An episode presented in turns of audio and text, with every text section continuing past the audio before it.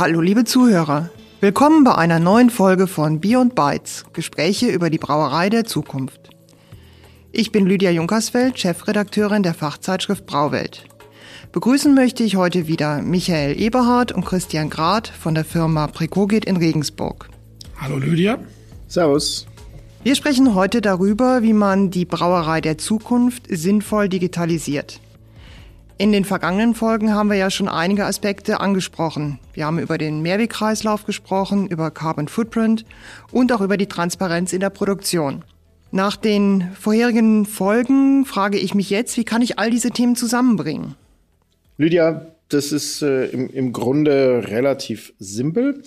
Wir haben Digitalisierung aus, aus mehreren Blickwinkeln zu betrachten. Da gibt es ja einmal die Perspektive der IT, die eher auf die Tools und Werkzeuge guckt. Da gibt es den Brauer, der auf den Brauprozess, auf sein Ergebnis schaut.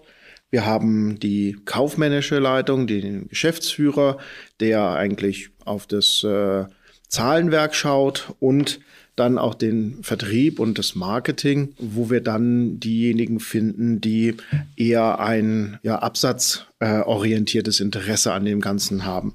Jeder dieser einzelnen Perspektiven hat natürlich auch einzelne Interessen, mit seinen Lösungen möglichst für seinen Bereich das Beste herauszuholen. Und wenn man sich jetzt ein Stück weit mit dem, was da vorfindbar ist, beschäftigt, dann sind wir bei historisch gewachsenen Bestandslösungen. Wir hatten in den vorherigen Folgen auch die mehreren einzelnen Systeme genannt, die nicht miteinander kommunizieren, wo äh, viele Exporte vielleicht daraus stattfinden müssen, um Reportings zu machen.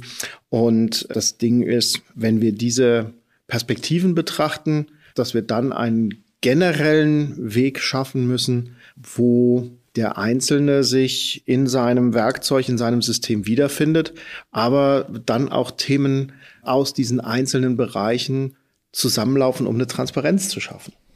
Christian, was brauche ich denn jetzt als kleine oder mittelständische Brauerei, um wirklich sinnvoll zu digitalisieren? Das kommt ganz darauf an, typische Beraterantwort.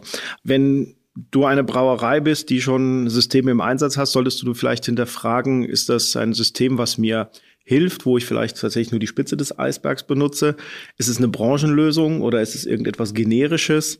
Ich persönlich bin ein Freund von Baukastensystemen, wo ich eine Plattform habe, auf der ich dann mehrere einzelne Lösungen weiterentwickeln kann, die dann trotz des Baukastens im Hintergrund weiterhin einer gemeinsamen technischen Basis entspringen. Was natürlich, je kleiner ich bin, auch immer wieder ein Thema ist, ist wie individuell brauche ich das? Ähm, kann ich was Open Source mäßiges nehmen? Oder gibt es von proprietären Herstellern irgendeine Software, die mir genau dieses Thema einzeln löst? Dann muss man auch gucken, bleibe ich lokal? Habe ich den Server bei mir zu Hause stehen, sogenannte On-Premise-Lösungen? Oder laufe ich allen hinterher in die Cloud, weil da ja jetzt jeder hin muss?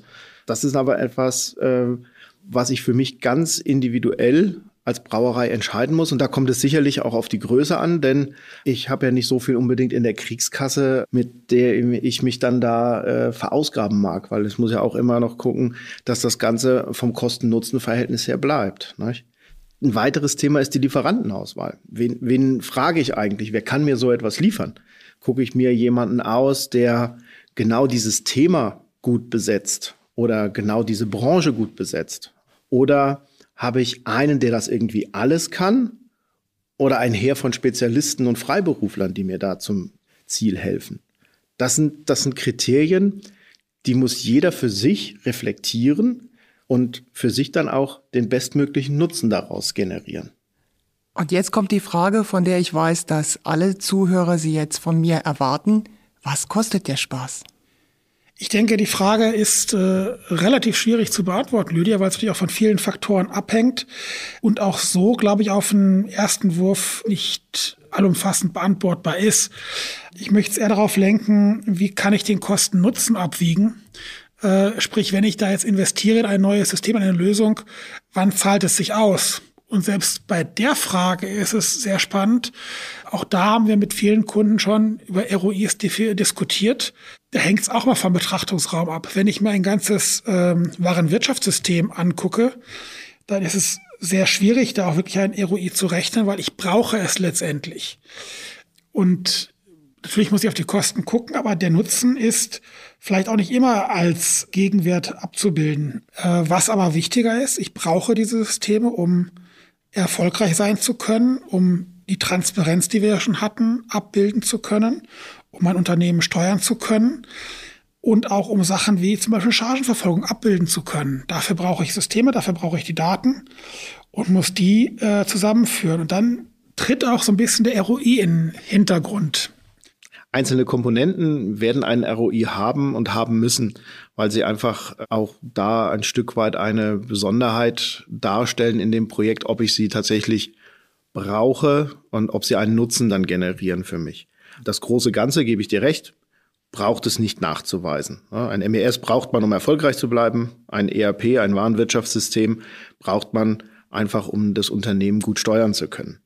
Nichtsdestotrotz, Digitalisierung wird auch immer kein Selbstzweck sein. Nein, Digitalisierung darf kein Selbstzweck sein. Und ist es ja auch nicht.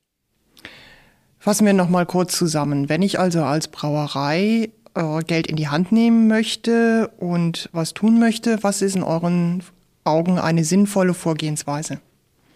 Jedes Unternehmen braucht für uns oder aus unserer Sicht eine Digitalisierungsstrategie, eine Roadmap, damit man seitens der Geschäftsführung, nicht nur der IT, Entscheidungsgrundlagen hat. Für so eine Digitalisierungsstrategie brauche ich ja dann eine Vision, Ziele, Strategien, Maßnahmen und, was ich ganz wichtig finde, ist auch die Anwender meiner Digitalisierungsstrategie oder der Lösungen, die ich damit einherbringe, die muss ich frühzeitig einladen und teilhaben lassen an eben diesen Prozessen. Ich muss es ganzheitlich betrachten.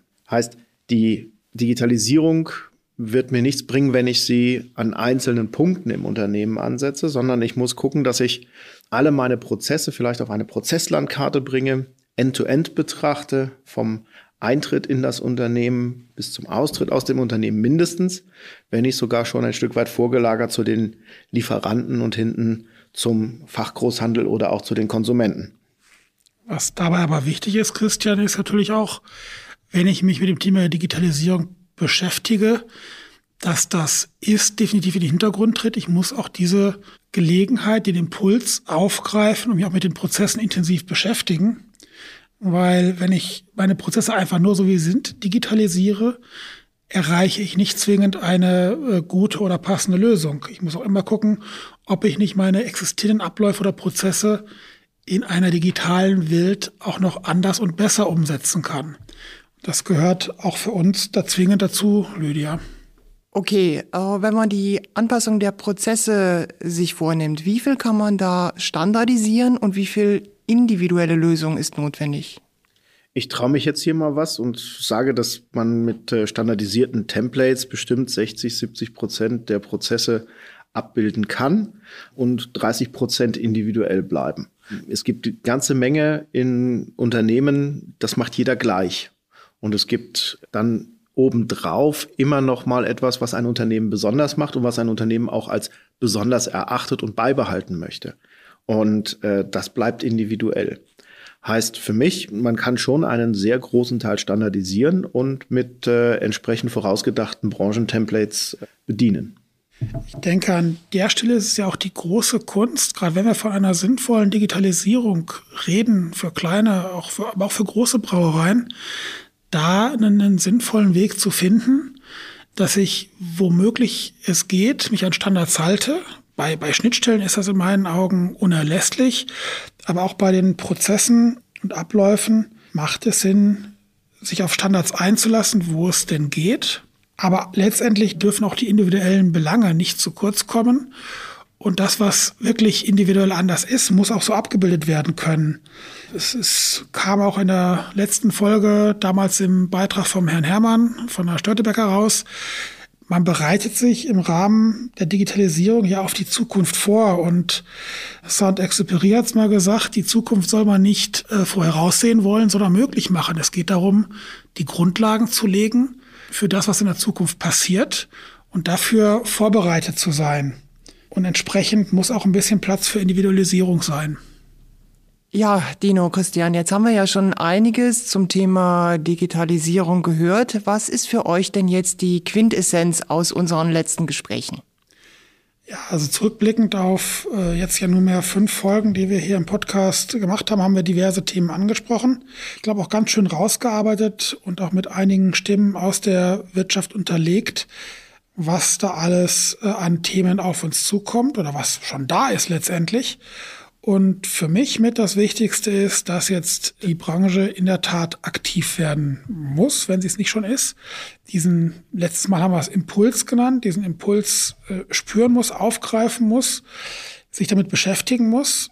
Und man muss sich auch im Unternehmen entsprechend die Zeit dafür nehmen. Denn das Ganze ist ein, ja, vielleicht auch ein Projekt, beziehungsweise manche in der Branche bezeichnen das sogar als Transformationsprogramm, weil es vielleicht gar nicht so absehbar ein Ende hat äh, wie ein Projekt, sondern ein langlaufendes Vorgehen ist, sich mit der Digitalisierung zu beschäftigen.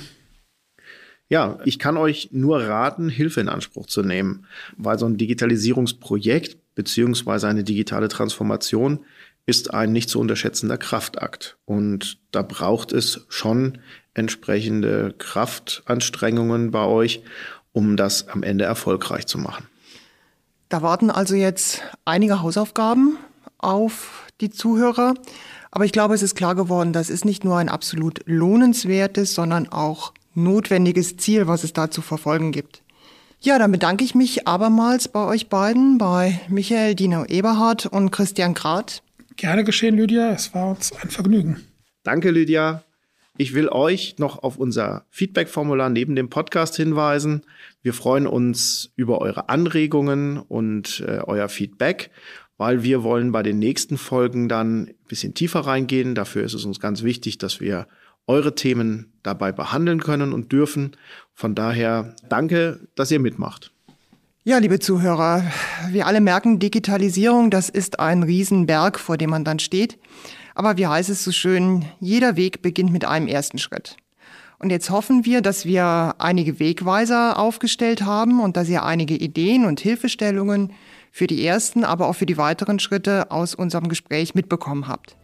Euch viel Erfolg dabei und alles Gute. Bis zum nächsten Mal. Das wünschen wir hier aus dem Studio Lydia Junkersfeld, Christian Grad und Michael Eberhardt.